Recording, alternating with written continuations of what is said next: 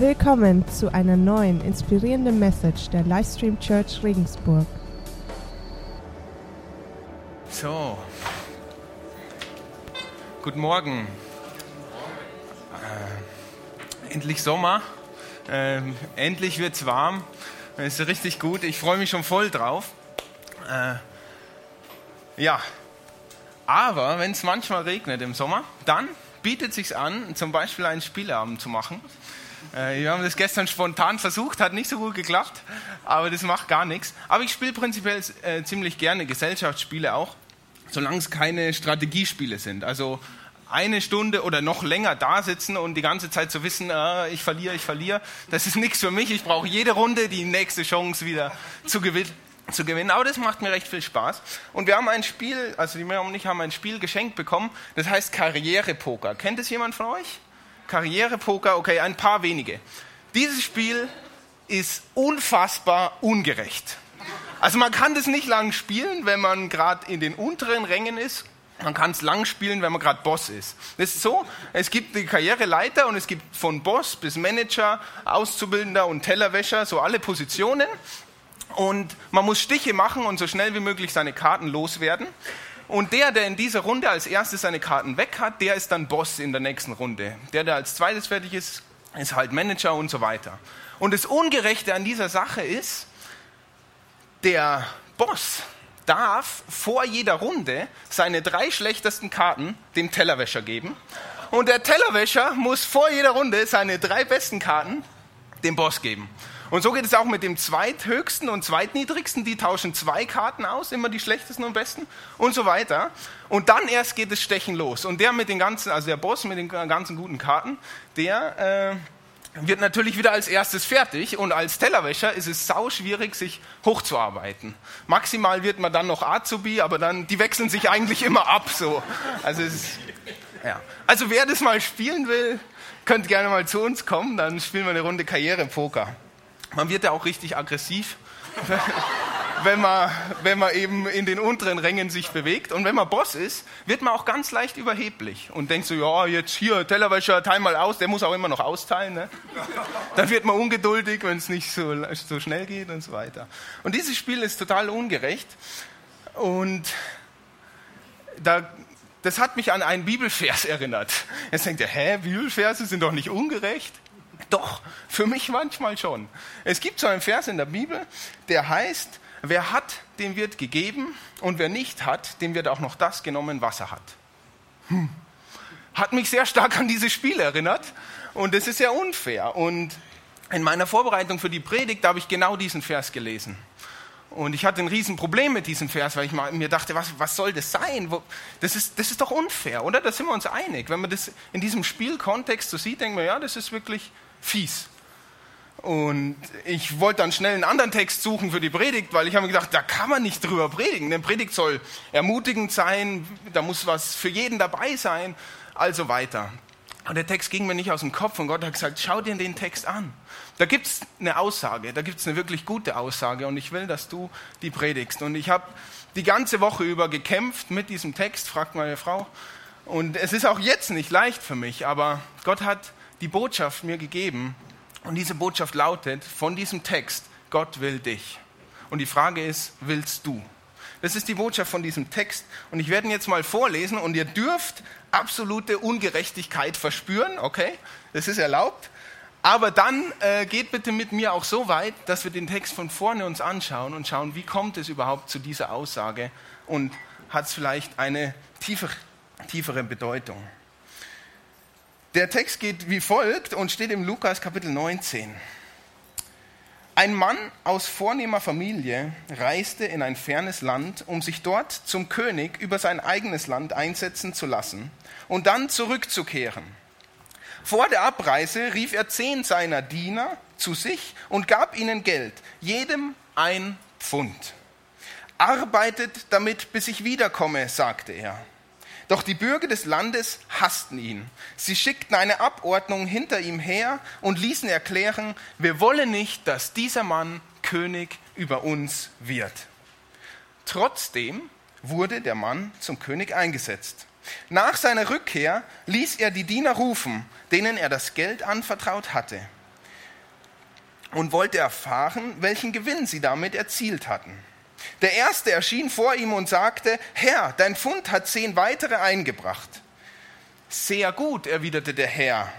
Du bist ein tüchtiger Diener, weil du im kleinsten treu gewesen bist, sollst du Verwalter von zehn Städten werden.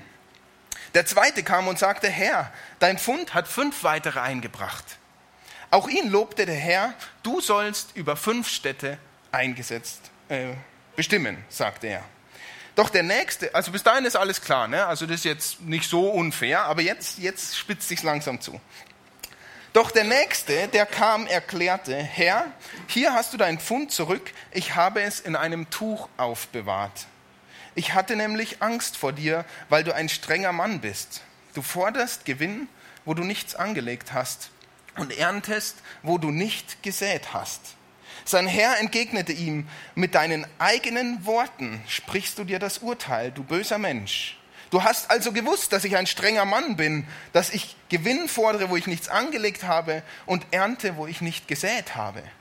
Warum hast du dann mein Geld nicht wenigstens zur Bank gebracht? Dann hätte ich es bei meiner Rückkehr mit Zinsen zurückfordern können. Und er wandte sich zu den Umstehenden und sagte, nehmt ihm das Pfund und gebt es dem, der die zehn hat. Und die, aber Herr, wandten sie ein, er hat doch schon zehn. Ich sage euch, erwiderte er, jemand, der hat, wird gegeben. Wer aber nicht hat, dem wird auch das genommen, was er hat. Und nun zu meinen Feinden, die nicht wollten, dass ich über sie herrsche, holt sie her und bringt sie vor meinen Augen um. Da kann, könnt ihr verstehen, dass man da ganz schnell weiterblättert, oder? Was, was ist das für eine Aussage? Manchmal habe ich den Eindruck, passt mein Gottesbild nicht so ganz zu der Bibel.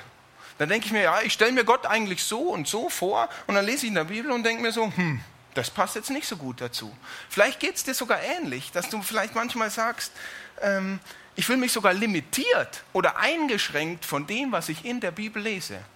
Oder du sagst, du gibst gleich ganz auf. Gerade weil ich Dinge über die Bibel gehört habe, die mir nicht passen, glaube ich erst gar nicht dran.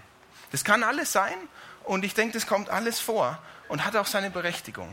Aber die Botschaft, die heute Morgen für dich ist, ist, Gott will dich, aber willst du? Wie komme ich jetzt zu dieser Aussage, dass Gott, dass aus diesem Text hervorgeht, dass Gott dich will? Nun, das ist ein Gleichnis und bei Gleichnissen muss man immer äh, den Kontext, in dem es steht, betrachten.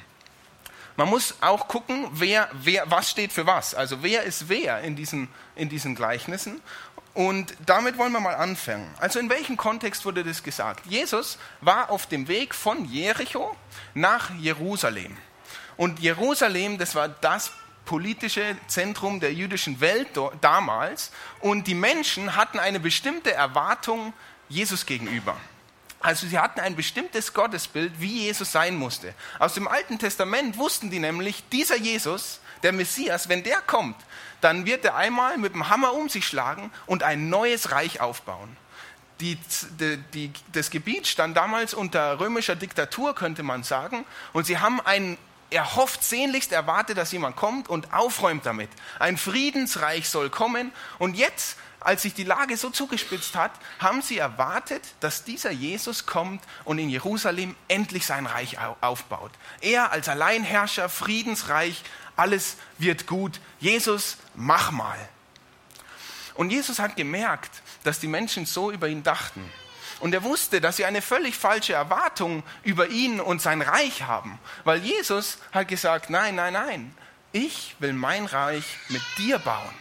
Ich brauche euch dazu. Ich will nicht einmal mit einem Roundhouse-Kick hier rumgehen und dann passt alles. Nein, er hat gesagt, ich will dich dazu gebrauchen. Und um diese Aussage zu unterstreichen, hat er dieses Gleichnis erzählt, um den Leuten zu erklären, hey, es ist nicht so mit dem Reich Gottes, wie ihr euch das vorstellt, sondern es ist so, wie ich euch jetzt gleich sagen werde. Also hat das Gleichnis etwas damit zu tun, wie wird das Reich Gottes kommen und was wird damit auf sich haben. Jetzt müssen wir noch klären, wer ist wer in diesem Gleichnis. Da ist dieser Mann aus einer vornehmen Familie. Er reist aus seinem Land, also nehmen wir an, hier ist das Land von dem Mann aus vornehmer Familie und von diesem Land reist er in ein fernes Land und wird in diesem fernen Land zum König über sein eigenes Land eingesetzt. Und dann kommt er zurück in sein eigenes Land und ist König. Das ist schon mal sehr komisch. Also, wenn man König wird über sein eigenes Land, dann wird man das ja in seinem Land. Dieser Mann aber geht in ein fernes Land, um dort König zu werden. Das heißt, die Autorität zu sagen, du wirst König, liegt in diesem fernen Land. Und das kommt mir verdächtig ähnlich vor mit dem Plan, den Jesus hatte, beziehungsweise mit dem Plan, den Gott mit Jesus hatte. Ich lese euch mal was vor. Im Philippa können wir lesen, da steht, er, der Gott in allem gleich war, ich fange ein bisschen eher an, als dass es hier steht, und auf einer Stufe mit Gott stand, nutzte seine Macht nicht zu seinem eigenen Vorteil aus. Im Gegenteil, er verzichtete auf alle seine Vorrechte und stellte sich auf dieselbe Stufe wie ein Diener. Er wurde einer von uns, ein Mensch wie, wie andere Menschen.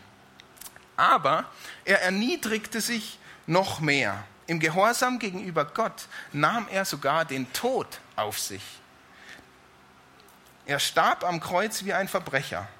Und jetzt kommt dieser Vers, deshalb hat Gott ihn auch so unvergleichlich hoch erhöht und hat ihn als Ehrentitel den Namen gegeben, der bedeutender ist als jeder andere Name.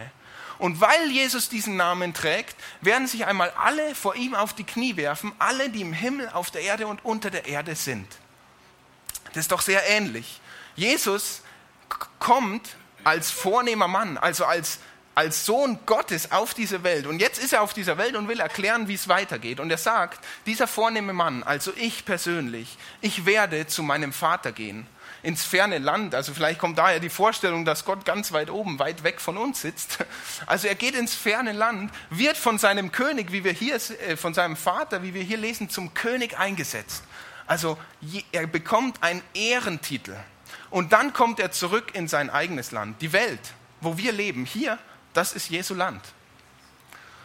Und über dieses Land steht ja, sie hassten ihn. Die Bürger hassten ihn.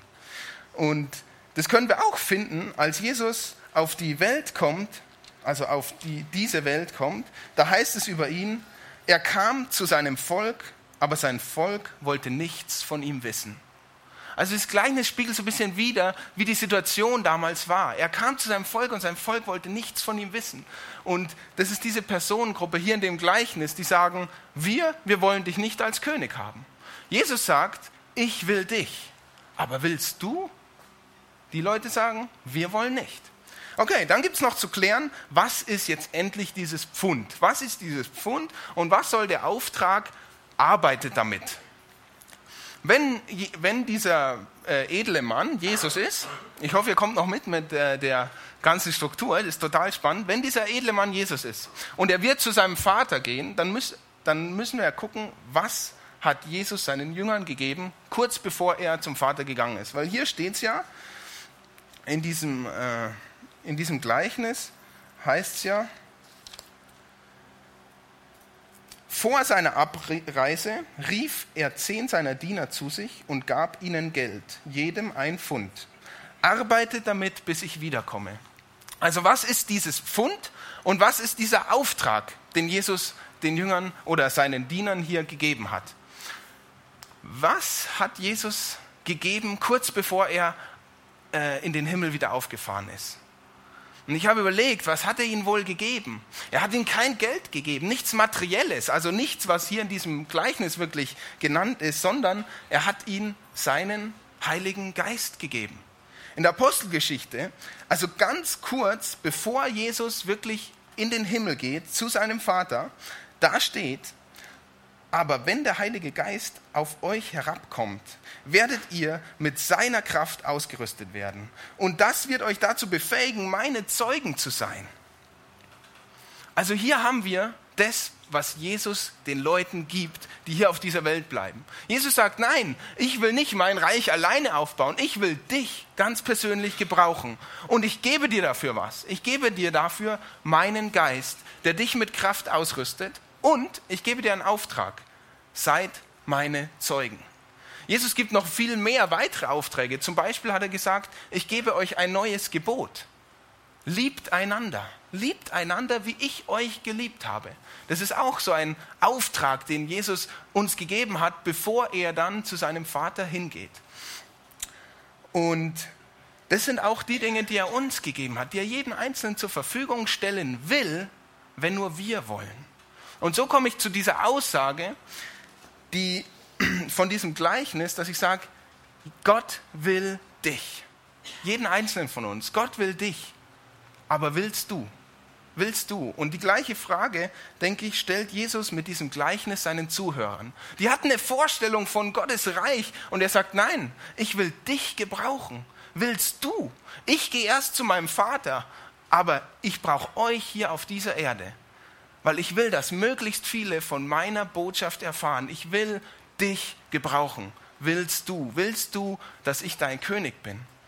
Und wir haben ja schon die eine Kategorie von Menschen gehabt, die gesagt haben, nein, wir wollen dich nicht. Und die Konsequenz in, diesem, in dieser Geschichte, die ist sehr hart. Die soll dann umgebracht werden. Und ich denke mir so, boah, wie kann das so hart sein? Was, wie kann ein Gott, der, der sagt, er liebt uns und es uns auch zeigt, sowas sagen? Und ich denke, es geht ihm hier um die Ernsthaftigkeit. Jesus ist es ernst um uns. Er sagt, hey, deine Entscheidung für dein Leben hat Konsequenzen. Und zwar nicht darauf, ob ich jetzt wirklich König werde oder nicht. Ne? Weil in dem Gleichnis hieß ja, und er wurde trotzdem König. Die Leute wollten nicht, dass er König wird, aber er wurde trotzdem König. Also meine Entscheidung auf die Frage, willst du Jesus nachfolgen, äh, hat keinen Einfluss darauf, ob Jesus wirklich gut oder nicht gut ist, sondern sie hat nur Einfluss darauf, auf mein Leben und die Zukunft von meinem Leben. Und da ist Jesus, da ist Jesus so hart, vermeintlich, aber er ist so gut im Lieben, weil Liebe ist Wahrheit. Und er sagt die klare Konsequenz und Liebe ist auch Hingabe. Und er gibt sich selber hin, dass wir auskönnen, dass wir zu ihm können. Und er stellt dir die Frage, willst du? Ich will, aber willst du? Und dann gibt es da noch die Leute, die dieses Pfund haben und damit arbeiten. Und sie setzen es ein und das ist so genial. Wenn wir Gaben von Gott geschenkt bekommen haben, wenn wir seinen Heiligen Geist bekommen und wir ihn fragen, Herr, was sollen wir tun? Und Jesus sagt es uns. Arbeitet damit. Multipliziert es, setzt es ein. Ja, und das ist so eine geniale Sache bei den Kingdom Builders. Ja. Wir haben hier überall diese Baustellen-Sachen, ja, weil wir im Bau sind, weil wir weil wir was umkrempeln wollen, weil wir dich und jeden einzelnen von uns brauchen, wenn wir hier wachsen wollen, wenn wir die Botschaft für Regensburg transportieren möchten. Und deswegen wollen wir hier auch ja, Werbung machen. Komm, arbeite mit. Du kannst was. Jesus will dich. Aber willst du? Und die Belohnung, die hier in diesem Gleichnis Gleichnis genannt ist, das ist auch krass. Also da sagen wir nicht, das ist unfair. Plötzlich ist der Bürgermeister von zehn Städten. Ja? Also schon, schon eine große Sache. Aber Jesus sagt, weil du im Kleinsten treu warst. Und ich denke mir so, ja, hä, im Kleinsten? Es geht hier um mein ganzes Leben. Das ist doch nicht das Kleinste. Aber ich dachte mir so, ja, das ist ein bisschen die, der Perspektivenwechsel. Wenn Jesus sagt, mein Leben hier ist das Kleinste im Vergleich zu dem, was dann kommt, dann denke ich mir, krass, da muss was kommen, weil mein Leben fühlt sich nicht unbedingt so ja, wie eine Kleinigkeit an, sondern ist ganz schön heavy manchmal. Ja? Also es muss was kommen, wo wir dann sagen, also das Leben damals, das war das Kleinste eigentlich. Ne? Und zwar im positiven Sinne. Das ist toll. Und jetzt kommt endlich diese, diese Stelle, mit, wo die Ungerechtigkeit kommt. Und das muss auch geklärt werden. Wer ist diese Person, die den Pfund im Tuch einfaltet, nichts damit macht. Und wenn der Herr wiederkommt, sagt er, hier, ich habe es dir wiedergegeben, ich hatte Angst vor dir. Und dann ist dieser Herr plötzlich so knallhart zu ihm und sagt, gibt es dem, der so viel hat. Was, was hat das zu sagen? Nun, ich glaube, ich habe ja vorhin schon gesagt, das Gleichnis bezieht immer die Leute mit ein, die gerade zuhören. Und unter diesen Leuten, die gerade zugehört haben, das wissen wir aus der Geschichte, die vor diesem Gleichnis steht, sind Leute dabei, die sehr religiös waren, extrem religiös. Also die haben sich zur religiösen Elite gezählt, aber haben auch so einen elitären Kreis gebildet. Die haben da niemand reingelassen, weil sie, weil sie gesagt haben, wir sind auserwählt, wir stehen hier schon im Alten Testament drin und wir sind was ganz Besonderes. Und die Sünder, die mit denen haben wir nichts zu tun. Jesus hat sich nämlich mit einem Zöllner, und das waren damals richtige Sünder, weil die haben die Leute übers Ohr gezogen, hat sich mit dem getroffen und ist von dem eingeladen worden. Und dann heißt es von den gleichen Leuten, die dieses Gleichnis hören, da steht, die Leute waren alle empört, als sie, sah, als sie das sahen. Wie kann er sich nur von einem solchen Sünder einladen lassen? Also die haben nicht verstanden, was Jesus eigentlich gemacht hat. Und Jesus hat aber gesagt, ich bin gekommen, um zu suchen, was verloren ist. Ich bin gekommen, um Sündern Rettung zu bringen. Das war der Auftrag, den er auch den Leuten gibt. Hier hast du einen Pfund, arbeite damit. Und die Leute bekommen den Fund, ja. Sie sind verheißen, das sind die Juden, die Israeliten, die, die Gottes eigenes Volk waren. Und sie sagen, was? Du gibst dich mit Sündern ab? Das ist quasi eine komplette Verweigerung von dem Auftrag, den sie bekommen haben, mit ihren besonderen Positionen. Es waren die Gelehrten der damaligen Welt, die wussten, was in der Bibel steht. Kein anderer wusste das so genau wie die. Die wussten genau Gottes Plan und wussten, er ist gekommen, um Sünder zu retten. Und dann sagen sie mit diesem Wissen, was, du gibst dich mit einem Sünder ab? Wie geht sowas? Also die haben den Auftrag, den sie bekommen haben, nicht ernst genommen, nicht mal das. Sie haben ihn komplett widersprochen. Und dann ist da dieser Satz, der heißt, wer hat, dem wird gegeben. Und wer nicht hat, dem wird auch noch das genommen, was er hat. Und da habe ich gedacht, ja, was hat das jetzt in diesem Zusammenhang zu tun? Was ist dieses Haben? Das Haben, da geht es nicht um Geld. Wir haben ja schon gesehen, da, da geht es nicht um Geld, nicht um materielle Dinge oder so wie in diesem Karrierepokerspiel. Also damit hat es überhaupt nichts zu tun, vielleicht auf den ersten Blick.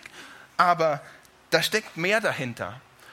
Ich ergänze mal ein paar Sachen zu diesem Satz.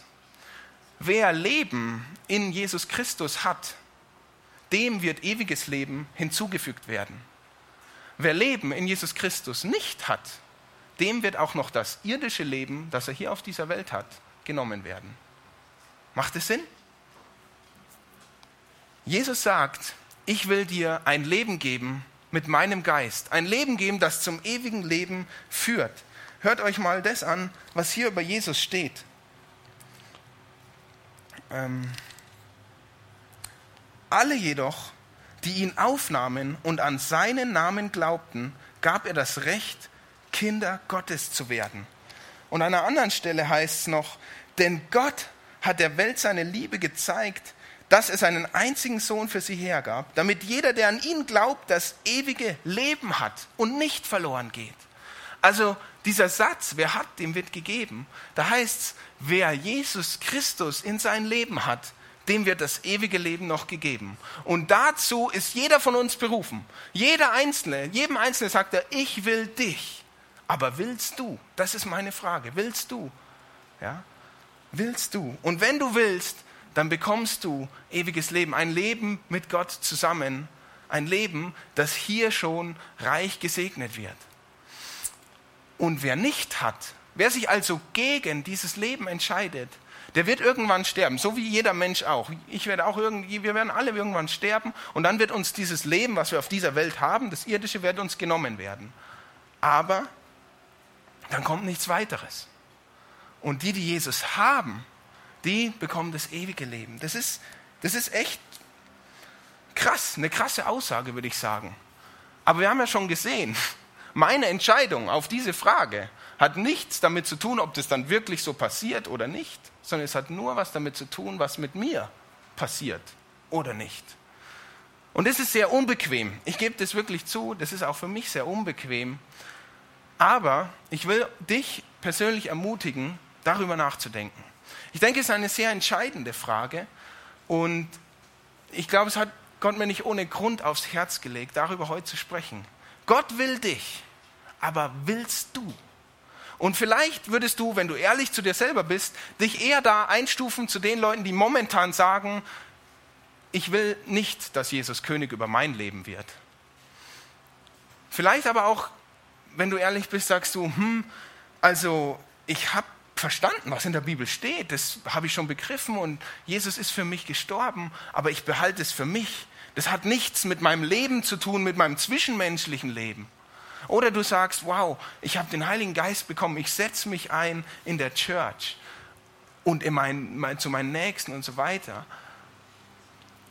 Egal wo du stehst, egal wo du stehst bei diesen Fragen, ich möchte dich ermutigen, rede mit Gott darüber. Rede mit Gott darüber und rede mit Menschen darüber. Du wirst die Gelegenheit haben, auch nach dem Gottesdienst hier mit Menschen zu reden. Komm auf mich zu oder zum Kehrteam nach hinten. Äh, geh dieser Frage nach. Willst du? Jesus fragt dich, ich will dein König sein. Aber willst du? Willst du, dass ich dein König bin? Willst du, dass ich dein König bin? Ich möchte dich ermutigen, geh dieser Frage nach und lass sie nicht unbewegt. Lass sie nicht unbewegt und denk darüber nach. Willst du? Jesus sagt, ich will dein König sein. Amen.